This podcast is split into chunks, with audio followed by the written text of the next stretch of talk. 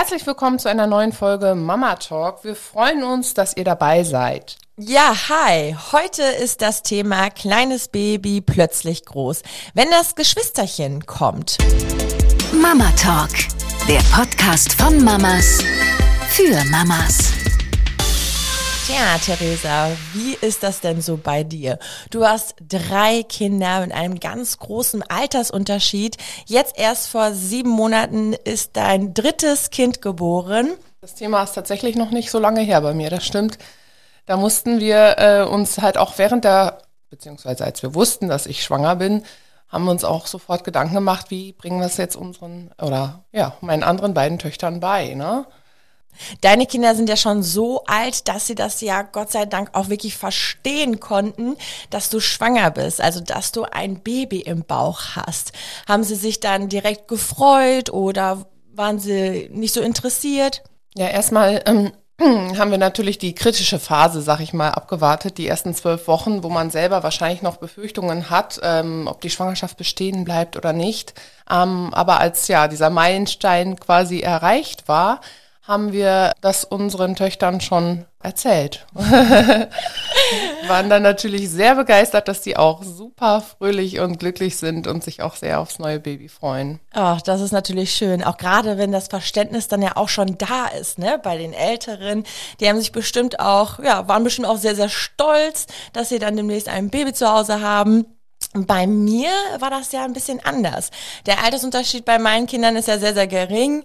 Der Carlos, der war da gerade anderthalb, als er erfahren hat, dass ich schwanger bin. Und an dieser Stelle, da fragen sich natürlich auch die meisten Eltern, kann so ein junges Kind das überhaupt bewusst wahrnehmen?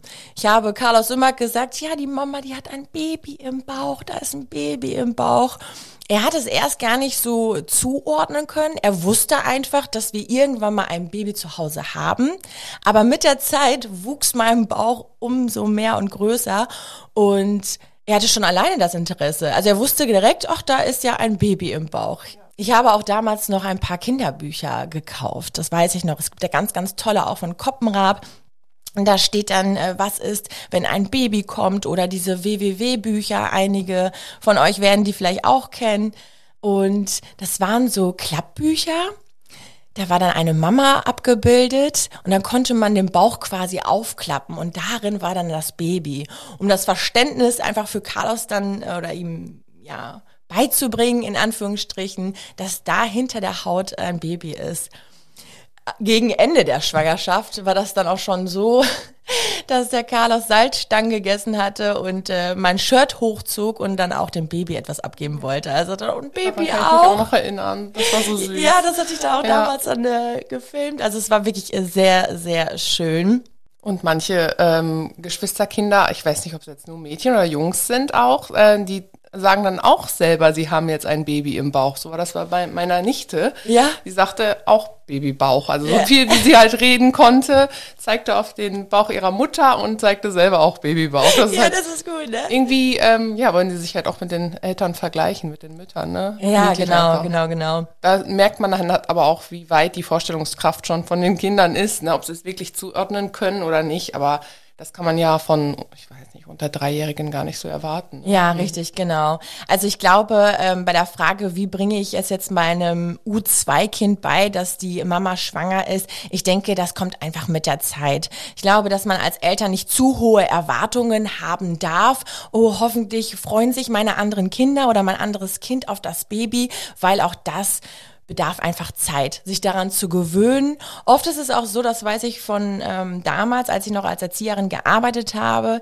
dass viele Eltern enttäuscht waren. Ja, mein Kind fragt gar nicht nach dem Baby oder hat vielleicht auch erst bockig geguckt, als ich gesagt habe, die Mama kriegt ein Baby, ja. weil die das gar nicht zuordnen konnten. Ja.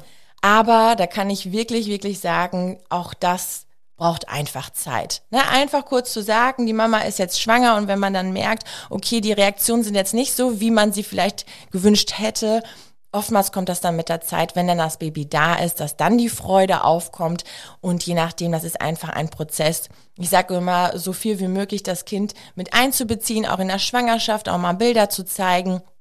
Auch mal, wenn man dann auf dem Spielplatz ist, ähm, dem Kind zu erlauben, sobald es natürlich auch die Mama erlaubt, mal in einen anderen Kinderwagen reinzuschauen, äh, zu beobachten, was braucht man dafür, Winkeltasche, Windeln und so weiter. Ne, genau. Also nicht zu viel, aber auch nicht zu wenig. Ich glaube, dass da die meisten Eltern einfach ähm, nach Gefühl gut handeln können in der Regel kriegen die Kinder das ja auch mit, wie man jetzt zum Beispiel das neue Babyzimmer einrichtet oder wie man sich die Erstausstattung anschafft ja. und so. Und ich finde auch, wenn dann Fragen aufkommen, dann beantwortet man seinem Kind ja auch Fragen und holt sich vielleicht ja auch Bilderbücher dazu. Bei uns war das jetzt nicht so der Fall. Ich habe jetzt keine Lektüre für meine Kinder extra angeschafft, aber ja, die haben aber auch nicht in die Richtung gefragt. Also es gibt natürlich auch Kinder, die fragen, ja Mama, wie ist das Baby in deinen Bauch reingekommen? Wurde es jetzt gegessen? Auch da sollte man sich vielleicht vorher noch äh, vielleicht was überlegen, was man dann darauf antworten möchte und ja. inwiefern man das real beantworten möchte. Ja. Ne? Aber klar, meiner 14- oder 15-jährigen Tochter, die weiß da schon Bescheid, wie das so funktioniert. Ne? Da braucht man auch gar nichts erzählen.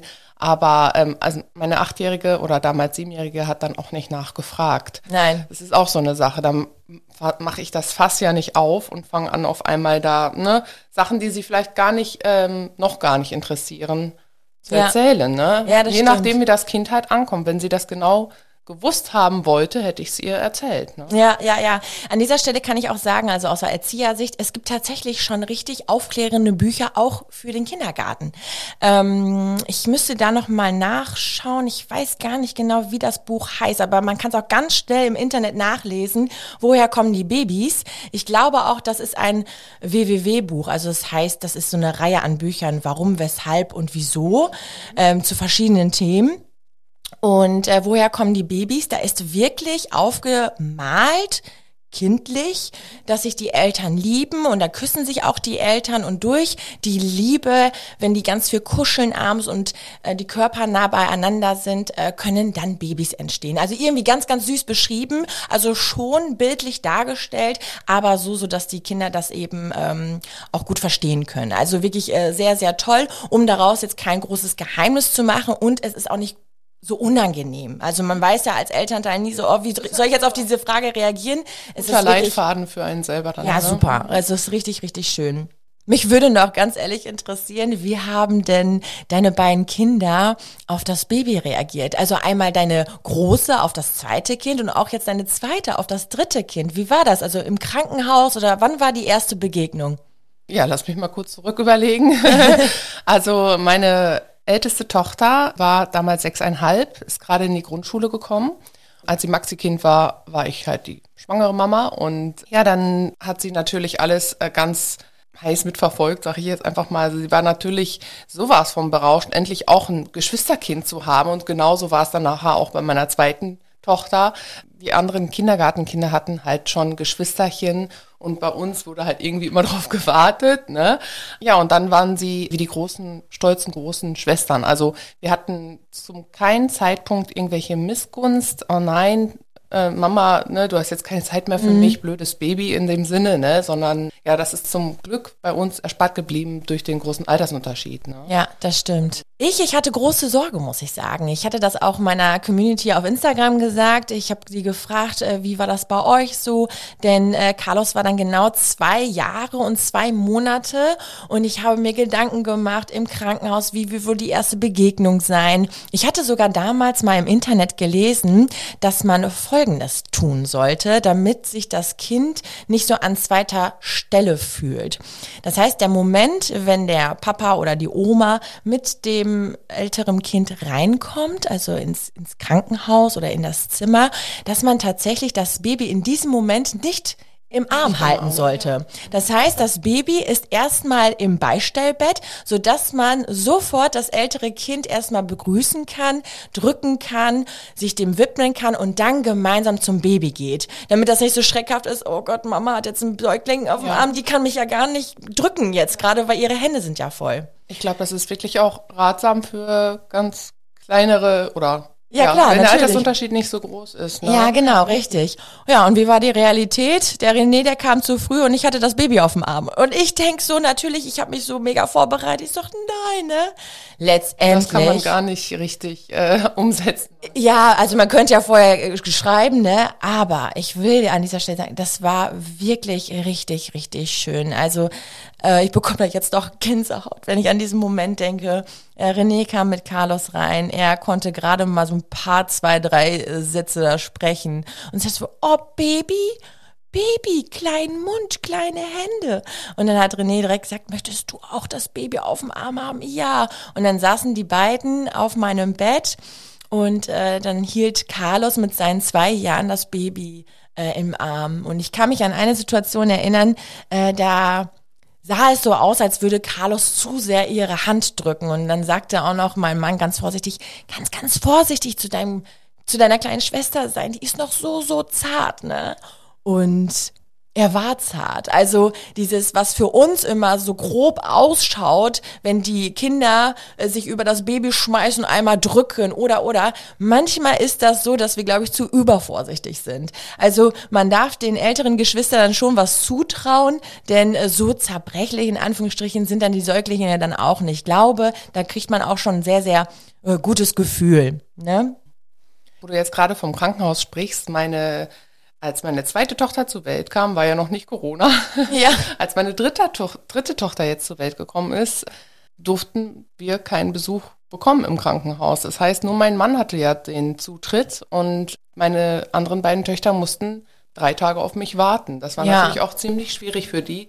Aber auch dort war es ganz gut bei uns mit dem Altersunterschied, drei Tage auf Mama zu verzichten, weil sie ein Baby bekommt, ist dann schon etwas leichter. Ich stelle mir das auch echt schwierig vor für alle Frauen, die jetzt gerade noch entbinden oder das nächste Jahr, wer weiß, wie lange die ganze Pandemie noch geht, und dann so lange von ihren Kleinkindern noch getrennt Ja. sind, von den Ja, ja. Zweitgeborenen. Ja, das stimmt. Ja. Und dann ist es ja auch so, dass die ähm, älteren Geschwister ja auch ganz sehnsüchtig warten. Ne? Ja, Jenny, wie war das eigentlich, als du dann im Wochenbett warst? Gab es da Probleme mit Carlos? Ja, also ich war sieben Tage im Wochenbett und ich hatte damals ja schon zu René gesagt, dass ich hauptsächlich auf der Couch sein werde mit dem äh, Baby, um da auch in Ruhe, ja, mich zu erholen quasi. Und dann kam natürlich auch Carlos, ne? Mama, ich möchte spielen. Mama, kommst du bitte? Mama hier. Mama. Und da die Waage zu finden, war sehr, sehr schwer. Ich habe Carlos gesagt, dass ich jetzt in den nächsten Tagen viel liegen muss. Das hat er auch verstanden. Ich habe ihm dann immer wieder angeboten, komm, bring mir doch dein Spielzeug her. Wenn er mich gefragt hat, Mama, ich möchte was aufgebaut haben oder tatsächlich, der braucht ja auch noch äh, zu diesem Zeitpunkt eine neue Windel ab und zu habe ich ihm gesagt, komm, bring mir deine Windel, bring mir deine Feuchttücher, ne? Ich wickel dich neben dem Baby. Fand er auch nicht schlecht, ne? So dann mal die körperlichen Unterschiede dann zu sehen. Zwei Ähm, Wickelkinder zu genau. haben, das hatte ich ja auch nie, aber das ist auch immer eine Herausforderung. Ne? Ja, das stimmt, das stimmt. Es hat mich teilweise, hat mir das wehgetan, wenn ich dann gestillt habe und er genau in diesem Moment sagte, Mama, kommst du bitte? Oder so, ne? Dann habe ich zu Carla gesagt, es geht nicht, ich bin jetzt gerade hier und stille. Ich meine, nach sieben Tagen ging dann auch ähm, René dann wieder arbeiten, das heißt, ich war komplett alleine und wenn ich dann gestillt habe, ich, viele Müttis äh, werden das von euch kennen, er tut halt auch Schweine weh, ne? Also, wenn die dann dran ziehen, das Stillen klappt halt auch nicht sofort. Und wenn das zweite Kind ist, abbrechen ist auch blöd, dann schreit das Säugling, ist halt doof, ne? Man muss sich ja auch selbst wieder hereinfinden. Also bei mir auch. Ich habe alle, oder ich stille jetzt noch das dritte Kind, aber es ist jedes Mal auch ein Prozess. Man weiß, wie es geht, aber es braucht seine Zeit, bis es wirklich funktioniert. Genau, ne? Richtig. Auch am Ball bleiben Und kann. dann hat man als Gewissensbisse, ne? Also ich möchte nicht, dass äh, Carlos eifersüchtig wird auf seine Schwester, aber gerade widme ich, ich, widme ich mich nur der Schwester. Es ist schon doof. Ja, ich hatte einfach eine klare Haltung. Ich habe gesagt, Carlos, es tut mir wirklich leid, aber es geht gerade nicht. Deine Schwester hat Hunger. Und dann hat er mich nur angeguckt, ja, eine Banane? Banane, sagt er so, ne? So, das geht nicht. Deine Schwester ist noch so klein, das war bei dir damals auch so, als ich dich gestillt habe, dass das Essen und ihr Trinken in meiner Brust ist. Und das fand er natürlich in dem Moment wieder total interessant. Er sagte, ich darf noch gar keine Banane. Die hat noch nicht so ein Glück wie du. Und dann war er natürlich stolz wie Bolle, dass er schon so groß war und äh, eine Banane essen durfte, seine Schwester noch nicht. Also so habe ich einen guten Mittelweg gefunden. Das hat er dann auch sehr schnell akzeptiert. Ich glaube, wenn äh, Eltern zu oft mit schlechtem Gewissen geplagt sind und sagen, ja, Ross, tut mir leid und so hin und her gerissen sind, spüren das natürlich auch die Kinder. Und deswegen wusste ich ganz klar, ich habe jetzt eine klare Haltung, natürlich gekoppelt mit einem leichten schlechten Gewissen, aber ich habe gesagt, Carlos, es geht nicht. Gleich habe ich Zeit für dich. Wenn deine Schwester genug getrunken hat und sie ähm, schläft, dann widme ich mich wieder dir und wir können Puzzle starten oder ich mache dir was zu essen. Ja, man oder, wird oder. auch erfinderisch dann mit der Zeit. Man selber funktioniert sich ja auch ein bisschen aus. Genau. Und ähm, wie du schon sagtest, hol doch mal dein Spielzeug her oder so. Also sind Ja. so manchmal auch Kleinigkeiten, um was zu überbrücken, ne? Ja, richtig, Und genau. letztendlich wird sich das Kind ja auch der Situation anpassen müssen. Mhm. Ach, mir fällt da was an dieser Stelle ein, schon wieder so ein Megatipp, ne? Ich habe äh, damals auch äh, gesagt, in der Stillzeit, gerade am Anfang, brauchen ja viele äh, Mamis sehr viel Ruhe. Also stillen dauert dann echt teilweise eine Stunde. Und wie möchte man dann ein Kleinkind bespaßen, wenn man eine Stunde stramm auf der Couch sitzt und ein Säugling, du brauchst auch Ruhe. Also wenn man gestresst heißt ja ist, nicht kann man nicht stillen. stillen. Es Genau, heißt ja das, das stillen, geht gar nicht, das ist genau. kontraproduktiv. Und ähm, eine Schatzstillkiste macht Sinn. In dieser Schatzstillkiste sind dann kleine Dinge drin. Kennt man vielleicht noch von Arztpraxen. Da sind so, ach weiß nicht, Flummis drin oder oder ein kleines Puzzle oder Malstifte. Aber was Besonderes. Nicht viel, aber was Besonderes. Und diese Kiste steht immer oben auf dem Schrank. Wenn man dann stillen muss, holt man diese Kiste raus und sagt, jetzt darfst du aus dieser Stillschatzkiste was spielen. Das ist richtig, richtig cool. Also man kann da wirklich erfinderisch werden und mal exklusives Spielzeug, muss auch gar nicht viel Geld kosten, man kann auch selbst was basteln. Rausholen und die Kinder wissen ganz genau, kann auch ein bisschen glitzern. Alles, was glitzert, ist sowieso sehr interessant für diesen Moment und äh, den dann rausholen. Und das äh, hat auch Sinn gemacht bei uns. Also ja, genau. Klasse. Ja, ich sag mal, Das- man wird erfinderisch, ne? Ja. Also es, Diese ganz kleinen Tricks, die man dann so hat, ne, die kann man dann äh, sehr, sehr gut anwenden. Und mit der Zeit wurde natürlich auch Coco etwas älter. Dann fragen sich ja auch viele Eltern, werde ich eigentlich beiden Kindern noch so gerecht? Da gibt's natürlich dann auch so die schöne Exklusivzeit. Also ich weiß nicht, wie ist das bei dir? Hast du da exakte Mama-Tochter-Zeit Ja, ja, zu jedem es. Kind oder? Also wir hatten damals bei meiner großen Tochter, als dann die mittelgroß auf der Welt war, äh, wir sagen immer Nummer eins, Nummer zwei. Ja, genau. Ist dann einfacher, Äh, wir ne? hatten Mama, Mama-Tochter-Tage tatsächlich, an denen ich, also es ging natürlich erst, als meine Mittelgroße ähm, etwas älter war. Dann bin ich aber einfach nur am Mama-Tochter-Tag mit meiner Großen in die Stadt gefahren und sind in den äh, Bastelladen reingegangen und so. Und sie durfte sich dann natürlich auch aussuchen, was sie haben will. Schön kreativ. Oder sind in den Zoo gegangen. Mal einmal ohne das Geschwisterchen. Aber das kam natürlich selten vor, hat dann auch irgendwann abgeflacht so. Bislang haben wir das jetzt noch nicht gemacht. Liv, also die kleinste ist ja noch ziemlich jung. Aber das werde ich mir auch demnächst vornehmen, dann mit meiner mittelgroßen und auch mit meiner ganz großen natürlich. Exklusivzeit hört sich genau richtig an Ja. eigentlich. Jetzt, wo ich selber drüber gemacht? rede, muss ich sagen, ich fühle mich wieder erinnert. Also ich weiß gar nicht mehr, wann ich das letzte Mal Exklusivzeit mit Carlos hatte und auch mit Chloe tatsächlich. Also die beiden sind ja jetzt zwei und vier und ähm, es, es, es, es schwächt ab so ein bisschen. Deswegen eine gute Erinnerung, weiß ihr Bescheid. Das nächste Mal gehe ich mal einfach nur mit Carlos mal Eis essen oder mit Coco mal auf dem Spielplatz. Ist auch ganz schön. Und auch Papa. Tochter, Papa-Sohn-Tag ist Ja. auch bestimmt ganz toll. Das stimmt, das stimmt. Ich sage immer, es muss nicht so viel Zeit sein, lieber Quantität anstatt Qualität. Nur fünf Minuten pro Tag reichen tatsächlich schon manchmal aus. Also wenn gerade berufstätige Eltern ein schlechtes Gewissen haben, oh Gott, ich kann meinen Kindern, äh, wie mache ich das, dass sich keins benachteiligt fühlt von meinen Kindern, aber ich werde auch nicht jedem gerecht.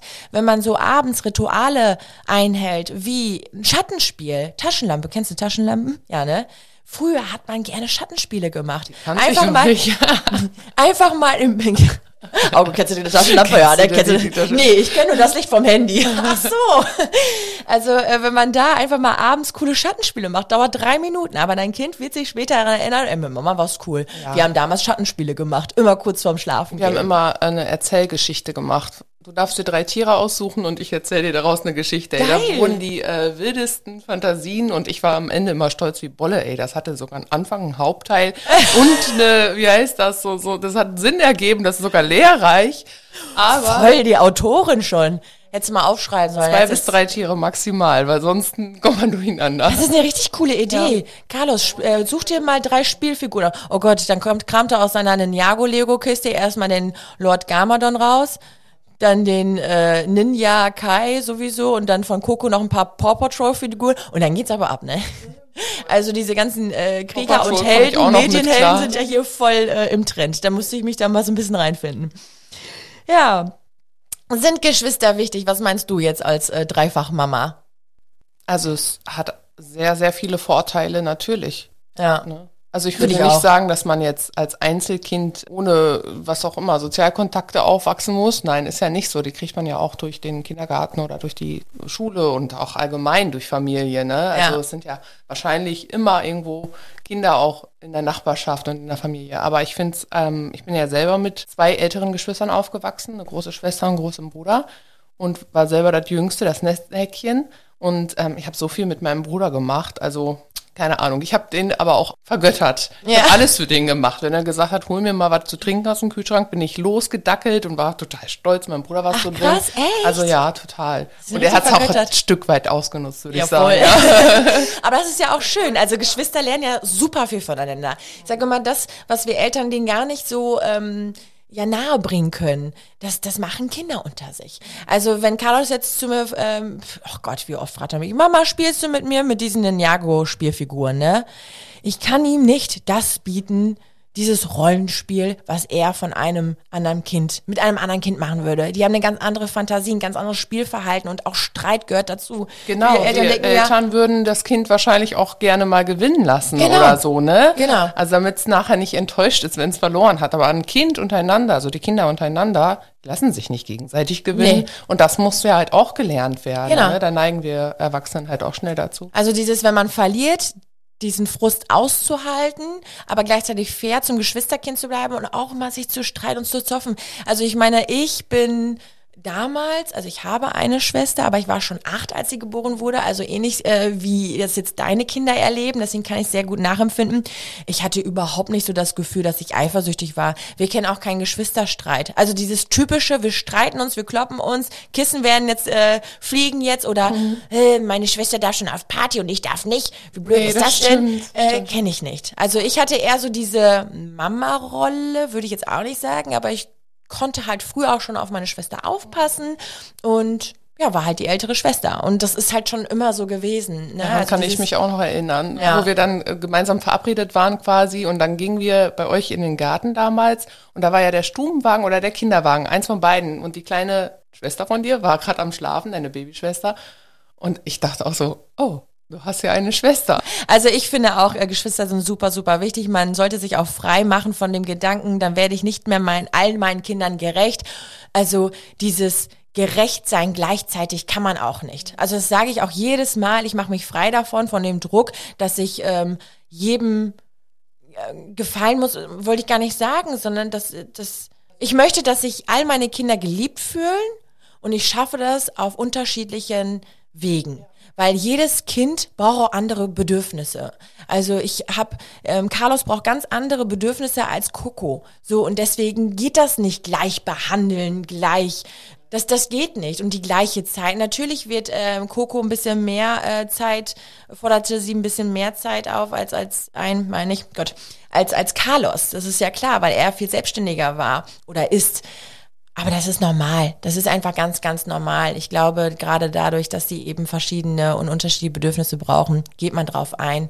Und so ist das. Also was ich die Tage auch gemacht habe, tatsächlich, äh, gerade wegen dem schlechten Gewissen, äh, ich fange dann meistens an, auch mit meinen Kindern zu reden. Ich ähm, habe zum Beispiel Laura auch gesagt, dass sie, also unsere mittelgroße, dass wir jetzt gerade so eine, ja, so eine aufregende Phase, eine aufregende Zeit haben und dass jetzt der Umzug ansteht, der Hausbau und alles auf einmal kommt. Liv ist noch so klein und dass sie vielleicht manchmal also, dass es natürlich nicht so ist wie vorher, aber dass die guten Zeiten auch nochmal wiederkommen werden, wo wir ganz viel unternehmen werden. Wir werden im Sommer hoffentlich in Urlaub fahren können. Und genau, das habe ich halt auch mit ihr besprochen, einfach, dass sie halt auch Bescheid weiß. Aber das kannst du halt natürlich einem Dreijährigen nicht erzählen. Also Nein, der nein. lebt dann mehr oder eine, die leben mehr so in den Tag hinein. Und bei ihr habe ich jetzt auch extra gesagt, es ist jetzt gerade sehr anstrengend. Liv braucht meine die allermeiste Aufmerksamkeit, aber es wird sich wieder ändern. Wir machen demnächst Mama-Tochter-Tag, dann fahren wir gemeinsam irgendwo hin, wenn ich Liv abgeben kann. ja, ähm, äh, an dieser Stelle. Dass sie dann weiß, dass sie auch nicht vergessen wird. Ja, ich ne? weiß, was du meinst. Hattest du diesen Gedanken oder so ein schlechtes Gewissen oder hatte deine mittlere Tochter das mal Nein, geäußert? sie hat das nicht geäußert, aber man merkt das natürlich, dass sie, sie hat letztens einmal gesagt, du spielst ja gar nicht mehr mit mir. Und das ist Ah. tatsächlich so, aber sie ist auch jeden Tag verabredet, muss man auch dazu sagen. Ja. ne? Also entweder geht sie sogar zum Hausaufgaben machen zu der einen Freundin immer hin oder die Kinder kommen halt zu uns. Jeden Tag ist sie auf dem Spielplatz. Ja. So ist da dieser Tag dann quasi auch überbrückt. Ne? Dass Genau. sie, ich denke immer, was, welche Aktion kann dieses Kind heute machen, damit sie nicht einfach nur rumsitzt und keinen erfüllten Tag hatte. Ne? Ja. Ja, das stimmt. Das war dir schon immer wichtig, dass jedes deiner Kinder immer einen erfüllten Tag hatte. Also jetzt nicht voll mit Termin, sondern einfach, dass man gesagt, dass man das Gefühl hatte, man hatte etwas geschafft und ich hatte einen aktiven, schönen Tag. Das, äh, daran kann ich mich auch äh, sehr, Wenn sehr man nur auf erinnern. den Spielplatz um die Ecke geht. Ne? Ja. Aber Ich glaube, das kommt auch einfach mit der Zeit. Ist ja klar, dass Ja. man mit einem achtjährigen Kind nicht mehr so viel spielt, wenn das Kind jetzt äh, zwei Jahre alt ist. Genau. Auch das muss man dann ja auch einfach mal so sagen. Ne? Ja, genau. Ja, genau. Also ich habe mich ja ein bisschen schlau gemacht im Vorfeld und zwar das Statistische Bundesamt Zahlen rund ums Thema Geburt herausgegeben, bezogen auf 2020. Und zwar hat eine Frau äh, im Durchschnitt 1,53 Kinder geboren und das Alter der Mütter bei dem ersten Kind war im Durchschnitt 30,2 Jahre. Da bin ich ja schon mal raus. und in Deutschland werden etwa 5% mehr Jungen als Mädchen geboren. Also das merke ich auch hier bei uns auf dem Lande, ist der Trend wieder drei Kinder zu bekommen. Kinder, ja. Ja, wirklich. Also viele waren so, ja, ein Kind, vielleicht maximal zwei und jetzt kommt der Trend wieder in zum der dritten Nachbarschaft Kind. auch demnächst. Ja, also ich möchte ja auch noch ein drittes Kind haben, also Also man fühlt sich schon ziemlich reich, wenn man drei Kinder hat. Ne? Also es, ich habe es mir vorher auch nicht so vorgestellt. Als, Ja. ich, als ich noch Kind war, wollte ich immer vier Kinder haben. Dann kam das erste Kind, dann habe ich gedacht, nein, bloß nicht.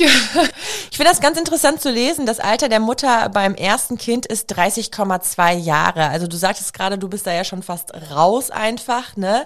Ähm, ich äh, wurde Mama mit 25 das erste Mal und war 27, als ich das zweite Mal Mama wurde. Jetzt bin ich 30, möchte gerne noch ein drittes Kind demnächst haben. Ja, wie sind da so die Unterschiede? Also wenn man jetzt früh Mama wirst, du kannst ja jetzt aus Erfahrung mal genau. sagen, ne? Also, ich mit bin ja 17. mit 17 schon Mutter geworden, richtig. Genau. Und ähm, ja, ich muss sagen, ich kann natürlich nur für mich sprechen. Ich habe damals sowieso alles viel leichter gesehen. Also ich habe mir gar nicht so viele Gedanken gemacht. Natürlich habe ich die Vorsorgeuntersuchungen in der Schwangerschaft auf mich genommen und mitgenommen und alle ärztlichen Untersuchungen machen lassen, die mir empfohlen wurden. Aber ich habe mir damals keine Gedanken gemacht über Nackenfaltenmessungen oder ich weiß es nicht. Wenn der Arzt das angesprochen hätte, hätte ich mir bestimmt Gedanken drüber gemacht. Aber auch so, die ganze Schwangerschaft war viel leichter zu ertragen. Die Geburt letztendlich war ein Heckmeck, weil es eingeleitet wurde. Aber auch da habe ich immer gesagt, ja, die anderen wissen schon, was gut ist. Ich habe mich einfach Hast laufen lassen. ich habe einfach laufen lassen, ja genau. Ja. Ich habe mich einfach auf andere noch verlassen. Das ist halt vielleicht auch in dem Alter so. Und ich habe kein einziges äh, Buch zur Schwangerschaft mir angeschafft oder wie ich mein Kind wickel. Ich hatte ja natürlich immer die Unterstützung und habe heute noch die Unterstützung meiner Eltern, meiner Mutter. Und wir haben quasi gemeinsam meine erste Tochter großgezogen, weil ich ja dann auch schnell wieder zur Schule gegangen bin und habe ja mein Fachabitur noch zu Ende gemacht und so weiter und so Ja, fort. Habe danach die Ausbildung gemacht. Aber musste mich halt auch auf andere verlassen, weil ich noch so jung war. Aber ich habe mir halt auch nicht so viele Sorgen gemacht und das hat's aber auch irgendwie leichter gemacht. Ja. Meine zweite Tochter habe ich mit 24 dann bekommen. Da war das natürlich körperlich auch noch alles. Irgendwie fit, hatte ich so das Gefühl. Jetzt die dritte habe ich mit 32 bekommen. 32 ist natürlich auch noch kein Alter. Andere kriegen ja erstmal ab 30, wie die Statistik gerade sagt, erst das erste Kind. Aber ich selber hatte das oder habe immer noch das Gefühl, mein Körper hat jetzt schon drei Kinder bekommen, der ist so langsam aufgebraucht. Ja. Also auch belastbar ist man nicht mehr so wie beim ersten Kind. Ja, ja. Ja, ist ganz interessant, was du da sagst. Also ich habe ja auch als Erzieherin ganz unterschiedliche Altersgruppen an Mütter ja erlebt. Also ich habe wirklich Teenager-Eltern erlebt und aber auch Eltern, die mit 42 das erste Kind bekommen haben. Und ich kann an dieser Stelle sagen, viele, die natürlich auch lange studiert haben oder es hat mit dem ersten Kind nicht geklappt oder die hatten auch viele Fehlgeburten und sind dann erst das erste Mal mit 40 Eltern geworden, die machen sich einen Kopf. Das ist so, die möchten nur das Beste für ihr Kind, wollen wir eh alle. So oder so. Äh, die holen sich pädagogische Bücher schon in der Schwangerschaft. Wie du schon sagtest, Nackenfaltenmessung. Okay, äh, das und das, ich möchte vorbereitet sein. Und dieser Druck, nur das Beste für das Kind zu wollen, auch was später die Schule betrifft oder, oder, oder Förderung, Frühförderung, ich merke das von ganz, ganz vielen, dass die natürlich auch auf eine gute Bildung sehr viel Wert legen. Und wenn dann mal etwas nicht so klappt, dass dann echt ja, die Nerven dünn sind oder dass die sofort denken, sie seien eine schlechte Mutter, was im Gegensatz oder wenn man dann eine 16-jährige Mama hat oder eine 17-jährige, die, so wie du schon sagtest, ein bisschen naiv vielleicht an die Sache rangeht, sich gar keinen Kopf macht und die Mama-Gefühle einfach mal spielen lässt. Weil sowas wird sowieso von Natur auf hoffentlich uns mitgegeben. Also in den meisten Fällen, sage ich mal, wenn wir alle physisch und psychisch gesund sind, ähm, dass wir danach ganz nach unserem Bauchgefühl handeln sollten. Und sowas klappt in der Regel meistens ich glaube, ganz, auch sonst wäre die Menschheit schon ausgestorben, wenn genau. das immer alles. Früher gab es auch keine Lehrbücher, also mal ganz, ganz früher, ne? Da hat man so gesehen, okay, ich stille mein Kind, ich gebe mein Kind einfach ganz, ganz viel Liebe und handle nach Da war sowieso auch viel mehr, ähm, also es gibt ja dieses Breast Crawling, wo man das Baby einfach nach der Geburt auf den Bauch legen kann der Mutter und das Baby robbt sich ja auch von alleine nach oben. Auch sowas zum Beispiel habe ich jetzt in dieser Schwangerschaft erst erfahren und gelesen, weil ich mich jetzt in dieser Schwangerschaft viel mehr darauf vorbereitet habe. Da war dann natürlich dieses erwachsene Ich, was sich natürlich informieren möchte, wie weit das Baby ist und so weiter. Und da hatte ich halt auch den Vergleich. Also Jetzt habe ich mir viel mehr Gedanken gemacht in der dritten Schwangerschaft, obwohl ich ja eigentlich schon erfahren sein müsste. Ja, und jedenfalls kriegt das Baby das hin. Das robbt sich hoch bis zur Brust. Und das ist einfach erstaunlich und das sollte man vielleicht auch einfach mal ausprobieren. Also ich hätte es jetzt auch gerne ausprobiert, habe ich mal wieder zu spät gelesen. Ja. ja. Aber ja, das ist ganz intuitiv einfach. Das, das ist halt einfach, wir sind Säugetiere. Ne? Ja. Also das ähm, kriegt man eigentlich alles schon hin, ohne sich großartig Stillposition auszudenken oder sonst was, einfach mal den Gefühlen freien Lauf. Genau, richtig, genau. Das möchte ich an dieser Stelle sagen. Ich glaube, dass sich viele junge Mütter, also man kann es nicht pauschal so sagen, aber sich nicht so den Kopf machen, dass das sowieso alles läuft. Also ich habe schon immer gelebt und lebe auch danach. Gott sei Dank, ich habe genug zu essen zu Hause, genug zu trinken zu Hause, wir haben warme Kleidung, es wird schon alles laufen. Ne? Also wenn mein Kind hinfällt, fällt mein Kind hin es gehört im Leben dazu, dann mache ich mir nicht so den Kopf. Zum Thema Bildung, ich lege ganz, ganz großen Wert darauf einfach, dass die meine Kinder genau das tun können, was ihnen Spaß macht. Weil mein Motto ist, wenn du das tust, was dir Freude bereitet, dann kannst du darin nur gut werden. Also das ist ja so. Ne? Also dann hast du da auch das Interesse für und so weiter und so fort. Und da mache ich mir jetzt auch keinen Kopf über die Bildung der Kinder. Ne? Das ist, glaube ich, wirklich so. Und auch nicht so den Kopf über die Gesundheit meiner Kinder. Jetzt werden bestimmt ganz viele erschrocken gucken, aber das ist so. Ich lasse einfach den Dingen freien Lauf. Aber ich habe ja auch das Glück, Gott sei Dank, dass ich nicht so viele Fehlgeburten also noch gar keine Fehlgeburt hatte in, in der Vergangenheit. Bei Eltern, die natürlich schon fünf Fehlgeburt hatten, das ist so schlimm. Da hältst du natürlich an deinem Kind fest und dann möchtest du auch nur das Beste für dein Kind. Und aus dieser Perspektive gesprochen ist das zu 100 Prozent verständlich, dass du dir um allen Kopf machst, dass du äh, Sicherheitsschaumecken an deine Tischkanten machst, dass du ein, ein Gitter vor dem Ofen hast, äh, dass du ein Gitter äh, vorm Treppengelände hast, um natürlich das Kind zu beschützen. Also sowas habe ich zum Beispiel zu Hause gar nicht. Aber da sieht man ja mal, wie unterschiedlich wir alle sind. Stimmt. Gott sei Dank ist ja auch gut so. Deswegen sind ja auch die Kinder so unterschiedlich. Ja. Ich glaube, einen perfekten Zeitpunkt, um ein Kind zu bekommen, auch um ein Geschwisterkind zu bekommen, gibt es nicht. Man, man wächst hinein in die Aufgabe, in der Aufgabe. Man sieht es bei dir, acht Jahre Unterschied zum größten Teils. Bei mir waren es acht Jahre damals selbst, als ich äh, meine kleine Schwester bekommen habe, war natürlich super. Ich konnte viel helfen. Ähm, ne, da hast jetzt nicht zwei kleine Kiddies rumlaufen, musste auch nicht gleichzeitig mit zwei trotzenden Kindern dich irgendwie rumkämpfen. Also Klammer auf, Trotzphase, Klammer zu.